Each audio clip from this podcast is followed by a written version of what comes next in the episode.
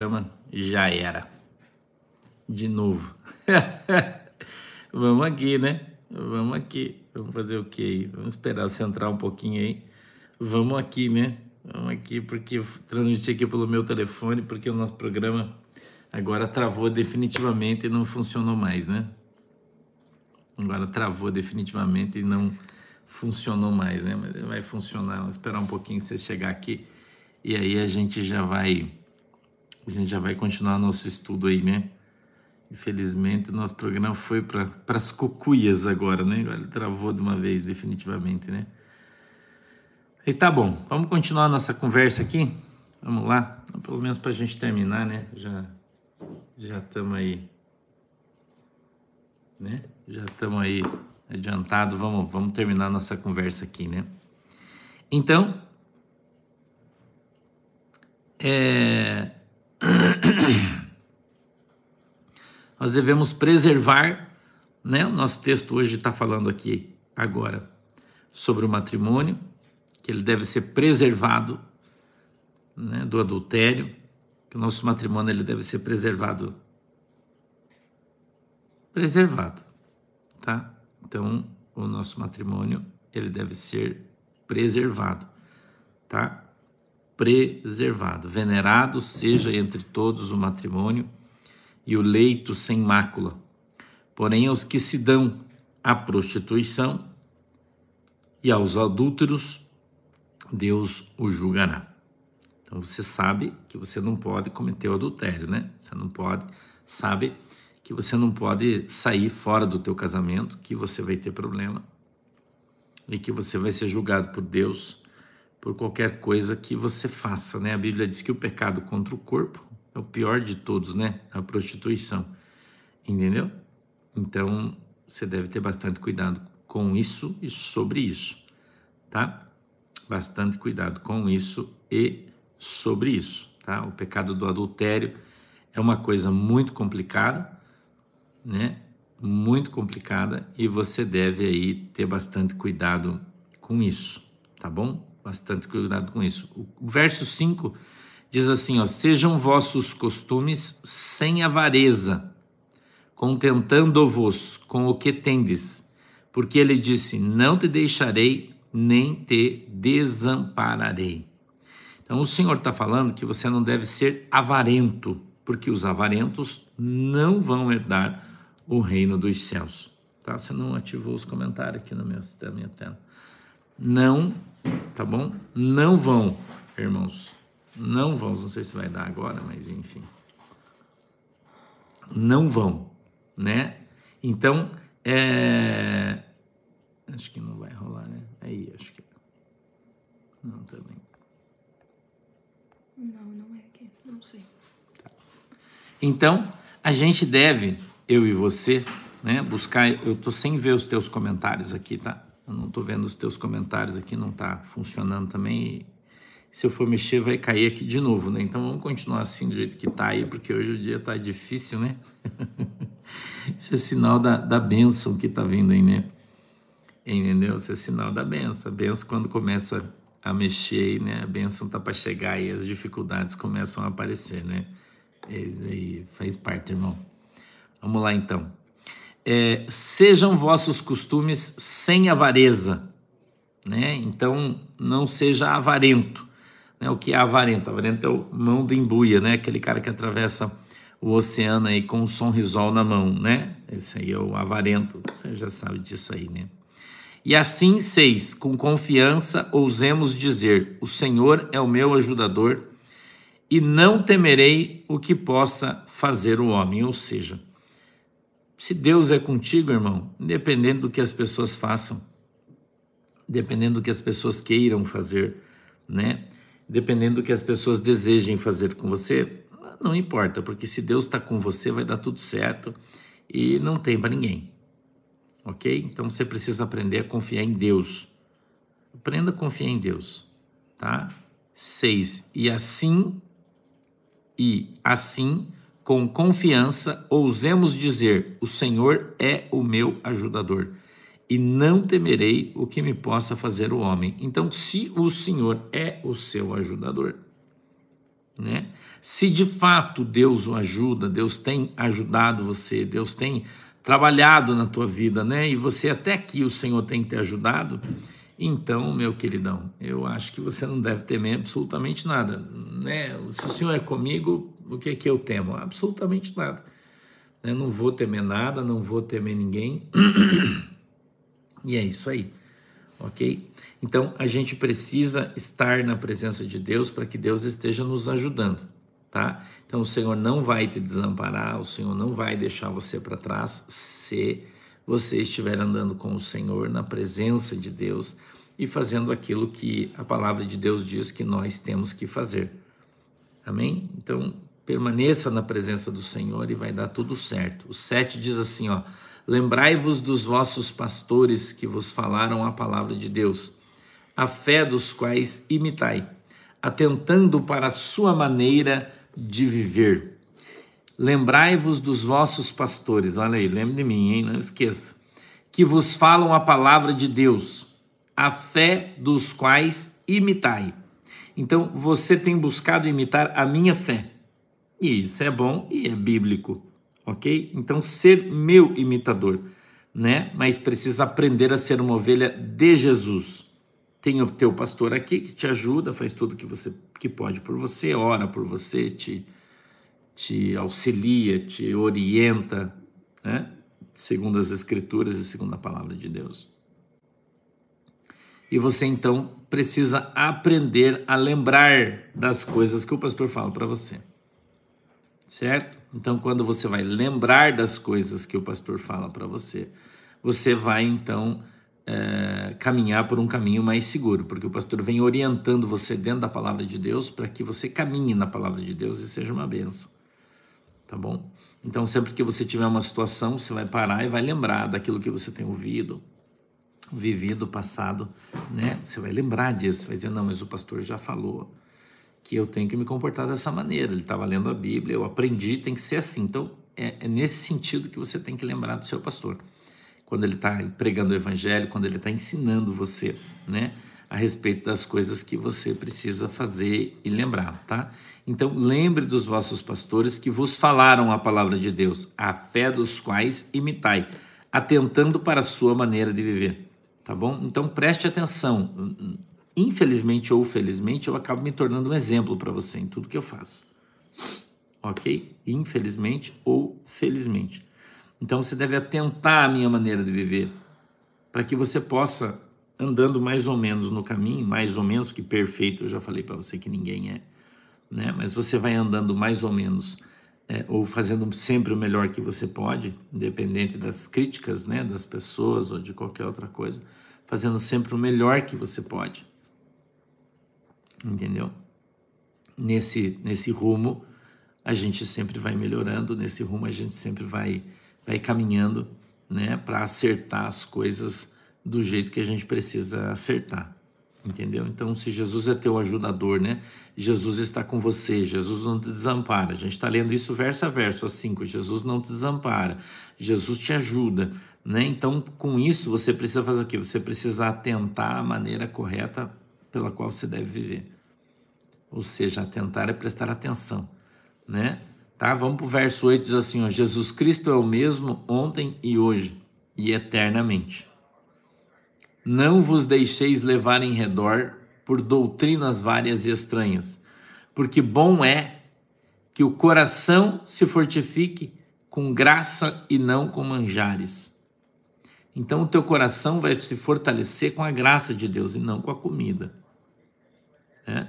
Então você precisa estar debaixo da autoridade de Deus. Ontem o Eric contou um testemunho para mim.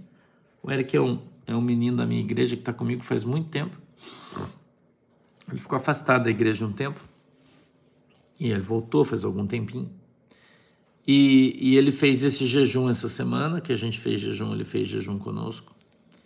E ele disse que a primeira noite, no primeiro dia, foi muito difícil, que ele é menino, né? Trabalha no pesado, então ele come bem. E ele estava com muita fome de noite, na primeira noite, mas muita fome. Ele estava com muita fome. Ele comeu bastante fruta, mas ele ficou com muita fome. E ele foi dormir com fome, com dor no seu estômago, orou bastante, dormiu. E ele sonhou que um anjo veio dar de comer para ele de noite. O anjo vinha de noite do lado da cama e dizia para ele: acorda. E quando ele acordava, o anjo dava de comer e ele comia. E aí dava mais comida, ele comia de novo. E ele dizia: Meu Deus, eu já estou satisfeito. O anjo falava: Come de novo. E ele comia de novo.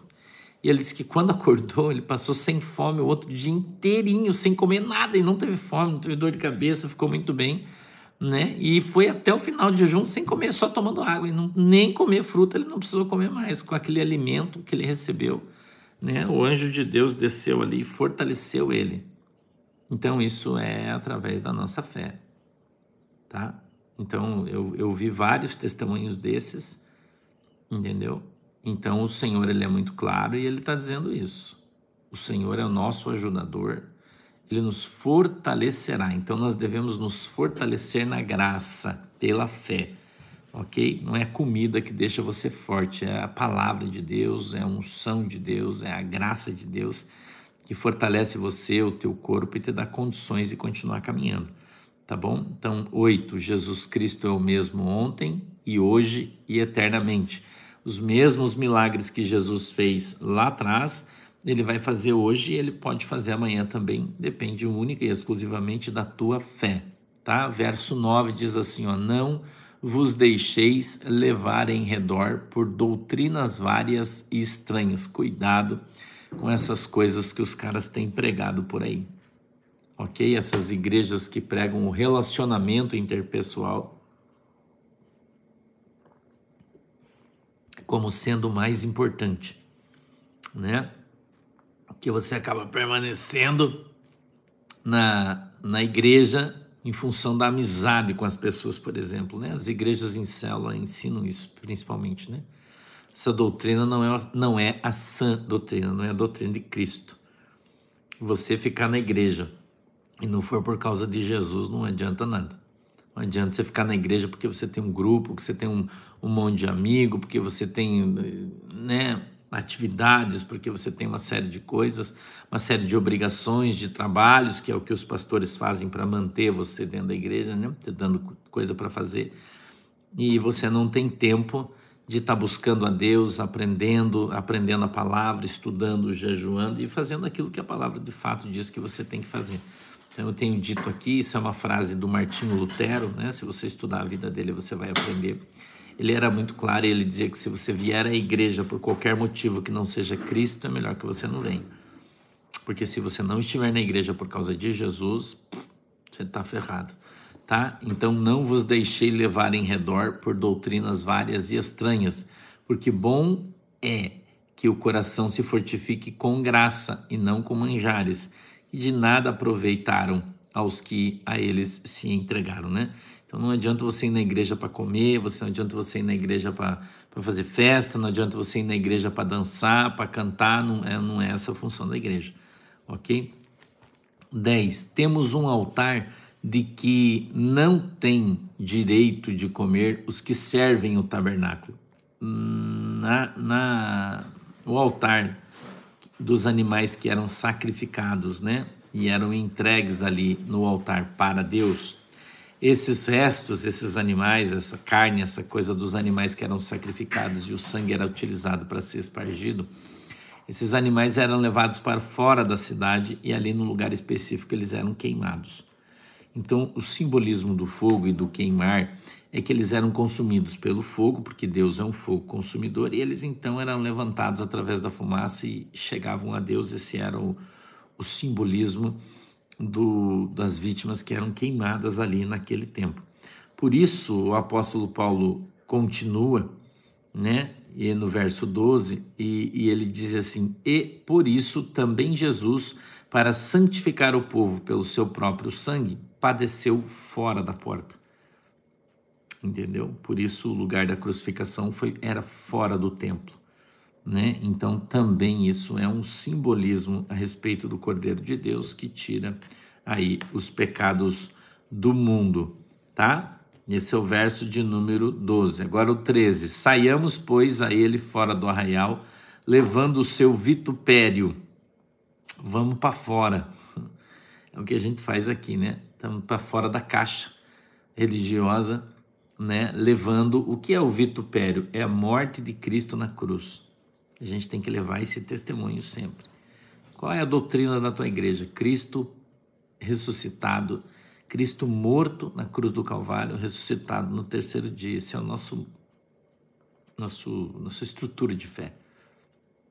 Né? Essa aí é a nossa estrutura de fé. Jesus Cristo que morreu, né? Jesus Cristo que morreu, foi crucificado, né? Morreu no, e ressuscitou no terceiro dia e está vivo diante de Deus. Graças a Deus por isso. Ok? Então saiamos, pois, a ele fora do arraial, levando o vitupério, né? Saiamos a ele, ou seja, vamos sair como ele saiu. E vamos pregar o evangelho, e vamos pregar Jesus crucificado e Jesus ressuscitado. É isso aí que a gente tem que fazer. Então você não tem que pregar outra coisa. Você tem que pregar Jesus que morreu e Jesus que ressuscitou. Essa é a nossa função e é isso aí que a gente tem que pregar. Tá legal? Jesus ressuscitado, tá? Por que 14? Não temos aqui cidade permanente, mas buscamos a futura. Então, a gente é, é viajante peregrino numa cidade que a gente não conhece. Somos viajantes e peregrinos numa cidade que a gente não conhece. E estamos esperando a cidade que está por vir, que é Jerusalém Celestial, que é o lugar onde a gente espera um dia podermos morar todos juntos, tá?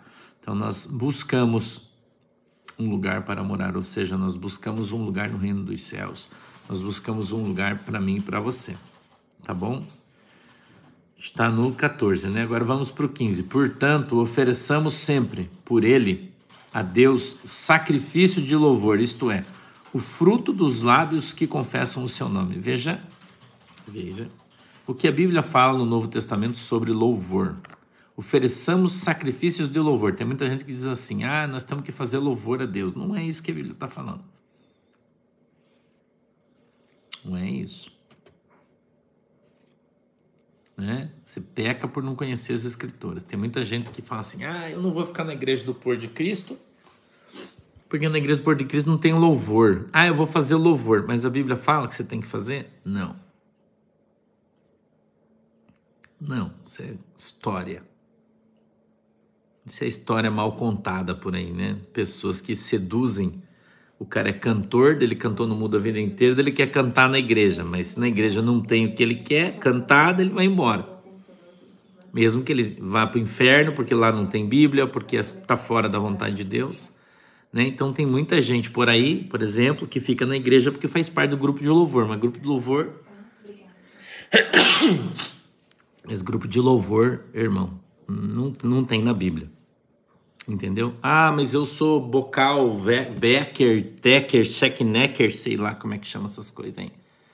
Terceiro vocal, quinto vocal da minha igreja, mas onde está escrito isso na Bíblia? Não tem, né? Então isso é uma criação humana para prender as pessoas naquilo que eles gostavam de fazer lá no mundo, eles vêm fazer aqui na igreja. Eu não estou dizendo que você não deve louvar a Deus. Eu não estou falando isso. Eu estou dizendo que na Bíblia, no Novo Testamento, isso não existe ok? Não existe como obra, tá? Não existe como obra. Então eu vou ler de noite, de novo. 15. Portanto, ofereçamos sempre, vírgula. Interpreta o texto. Por ele, vírgula de novo. A Deus sacrifício de louvor, vírgula. Isto é, ele está explicando o que é um sacrifício de louvor o fruto dos lábios que confessam o seu nome. Então, o que é um sacrifício de louvor? É a tua boca confessando o nome de Jesus Cristo de Nazaré. É isso que ele quer ouvir. Ele não quer ouvir você cantando, ai, não, não está falando isso. Ele está dizendo que quando você estiver confessando que só o Senhor é Deus, você está louvando a Deus. Quando você estiver falando para as pessoas que Jesus Cristo de Nazaré, o Senhor e Salvador da tua alma, que Ele libertou a tua família, que Ele salvou os teus filhos, que Ele transformou você, que Ele curou você, esse é um sacrifício de louvor a Deus. É o que a Bíblia diz, tá? Então não enche meu saco, ah, mas é, é o que a Bíblia está falando. Não gosta da Bíblia, vai ler outra coisa, né? Mas a Bíblia fala isso, tá? Então, o fruto dos lábios que confessam o seu nome. Ponto. 16. E não vos esqueçais da beneficência e comunicação. Por quê? Com tais sacrifícios Deus se agrada. O que é beneficência, irmão? A tua bondade para com os outros. É, beneficência, você já sabe, né? É ajudar aquele que você pode e quando você pode. E comunicação. Então veja que são duas coisas, né? Caridade e falar de Cristo, ajudar as pessoas e falar de Jesus. Então, como é que as pessoas vão ser alcançadas por Cristo? Através da tua boquinha santa. Então, quando você utilizar a tua boquinha santa, né, para falar da vontade de Cristo, para testemunhar sobre Jesus, então você vai estar fazendo a vontade de Deus e fazendo a obra de Deus, falando sobre Jesus para aqueles que precisam de Jesus testemunhando sobre Jesus para aqueles que precisam de Jesus, mostrando para as pessoas que Deus é bom através da tua vida com a tua boquinha santa. Amém? É, 17. Estamos acabando já. Obedecei a vossos pastores e sujeitai-vos a eles. Aqui irmão, entra aquele texto que eu falo para você que se você não está contente com a tua igreja, você não tem que ficar lá criticando, você tem que sair fora.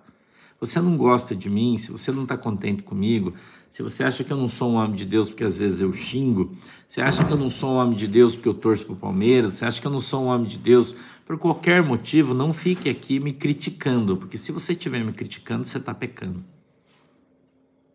Entendeu? Você está pecando porque, cara, eu acordo cedo para estar tá aqui, não te cobro nada, não te peço nada, faço com o meu amor para todo mundo aí na boa, né? Tranquilo, apesar dos problemas, né? Hoje está cheio de problemas que não funcionou nada, a gente está aqui no improviso, no telefone, fazendo a live, passa estresse, né? Já um monte de compromisso, não fiz para ficar aqui, daí você vai ficar criticando, enchendo o saco. Então, aí vai ficar alguma coisa complicada para você. Então o que, que você tem que fazer? Sai fora e vai para um lugar onde está bom para você. Então, se você não consegue se sujeitar ao teu pastor, você está na igreja errada. E você tem que aprender isso. Entendeu? Ah, pastor, eu vou na igreja, mas eu não, não aguento o que os caras fazem. Você está na igreja errada. Saia. Que aí você não peca. Entendeu? E você não peca. Senão você vai ter problema. Olha o que a Bíblia diz no verso 17: Obedecei a vossos pastores. Se o pastor der uma determinação para você, se não obedecer, você está em pecado. Se ele mandar você ficar sentado ali, você não senta ou você senta e fica murmurando porque você queria ficar de pé, você está em pecado. Você tem que aprender isso, tá? Obedecei a vossos pastores e sujeitai-vos a ele, porque eles são autoridade de Deus. Olha só, porque velam por vossa alma quando você está na igreja, quem vela, quem cuida da sua alma é o seu pastor. E você tem que entender isso aí. E tem muita gente por aí, né, que está fora da igreja, que diz assim: ah, você não precisa congregar. Não existe congregar na igreja. Você precisa sim. Né? Por isso, e agora você tem até a igreja virtual, onde você está congregando debaixo da autoridade do seu pastor. Seu pastor está velando pela sua alma, ensinando a Bíblia para você, você não pode reclamar.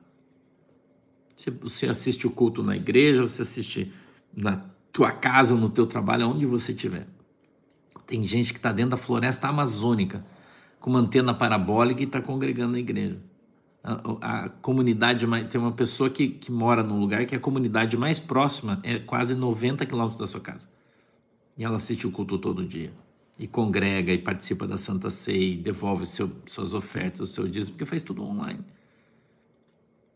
Então Deus abriu uma porta para que você possa estar em comunhão com a igreja. Hoje aqui você está em comunhão com a igreja. Hoje a gente está em né, menos pessoas, mas estamos aí em 5.500 pessoas. Estamos em comunhão, todos juntos ouvindo a palavra de Deus, dando glória a Deus. Hoje, infelizmente, eu não estou interagindo com vocês porque eu não estou vendo o que vocês estão escrevendo aí, né? Porque não abriu aqui também, então está bom também. Né? Importante que você está vendo e ouvindo. Então, nós, os pastores, velamos pela sua alma. Né? Por que, que você vem aqui de manhã cedo, o pastor está sempre com cara de cansado? Porque o pastor, antes de dormir, vai lá dobrar o seu joelho, vai dizer: Deus, abençoa minha igreja, Senhor, cuida das minhas ovelhas. Jesus, olha aquelas pessoas que me mandaram mensagem hoje, tão doentes. alcança elas, envia um anjo ali, meu Deus, quebra o espírito do divórcio na vida das minhas ovelhas. O pastor faz isso todo dia. Senhor, cuida dos guris, cuida das gurias quando eles forem para a escola. Não permita que nenhum mal atinja eles. Então o pastor está velando pelas suas almas. O pastor está ensinando a palavra de Deus para que você tenha uma oportunidade de morar no céu tendo pleno conhecimento da verdade. Essa é a função do pastor. O pastor faz isso todo dia. Pelo menos eu faço. Não sei se os outros fazem.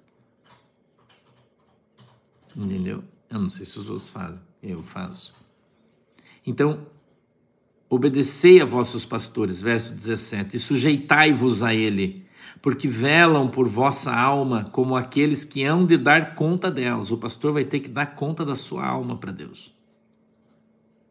Se você saiu da igreja, saiu da igreja por culpa minha, se eu fiz alguma coisa errada e levei você para o inferno, eu vou ter que responder pela tua alma. Entendeu? Agora, se você fez alguma coisa por culpa tua, daí é problema teu. Mas se for por culpa minha, se eu vim aqui pregar uma palavra que não seja verdade e levar você para o inferno, eu vou ter que responder diante de Deus.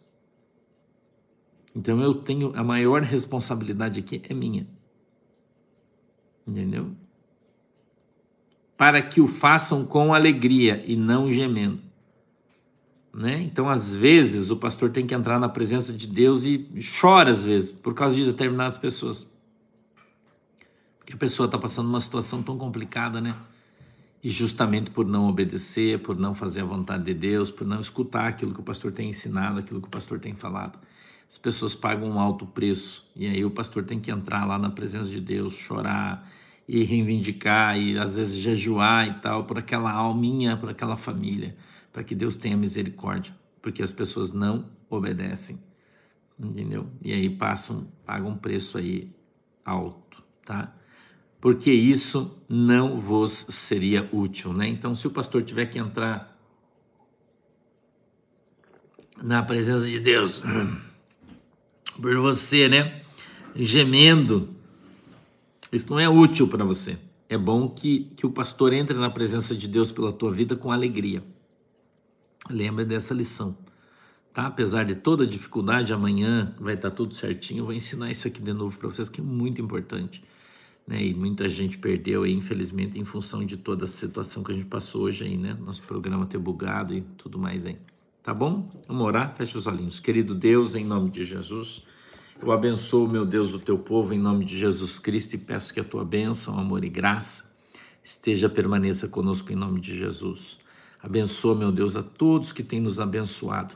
Que o Senhor possa multiplicar cem vezes na vida de cada um deles. Em nome de Jesus, amém e amém. O nosso técnico de informática já está vindo para cá, né, para tentar resolver as coisas e vai resolver.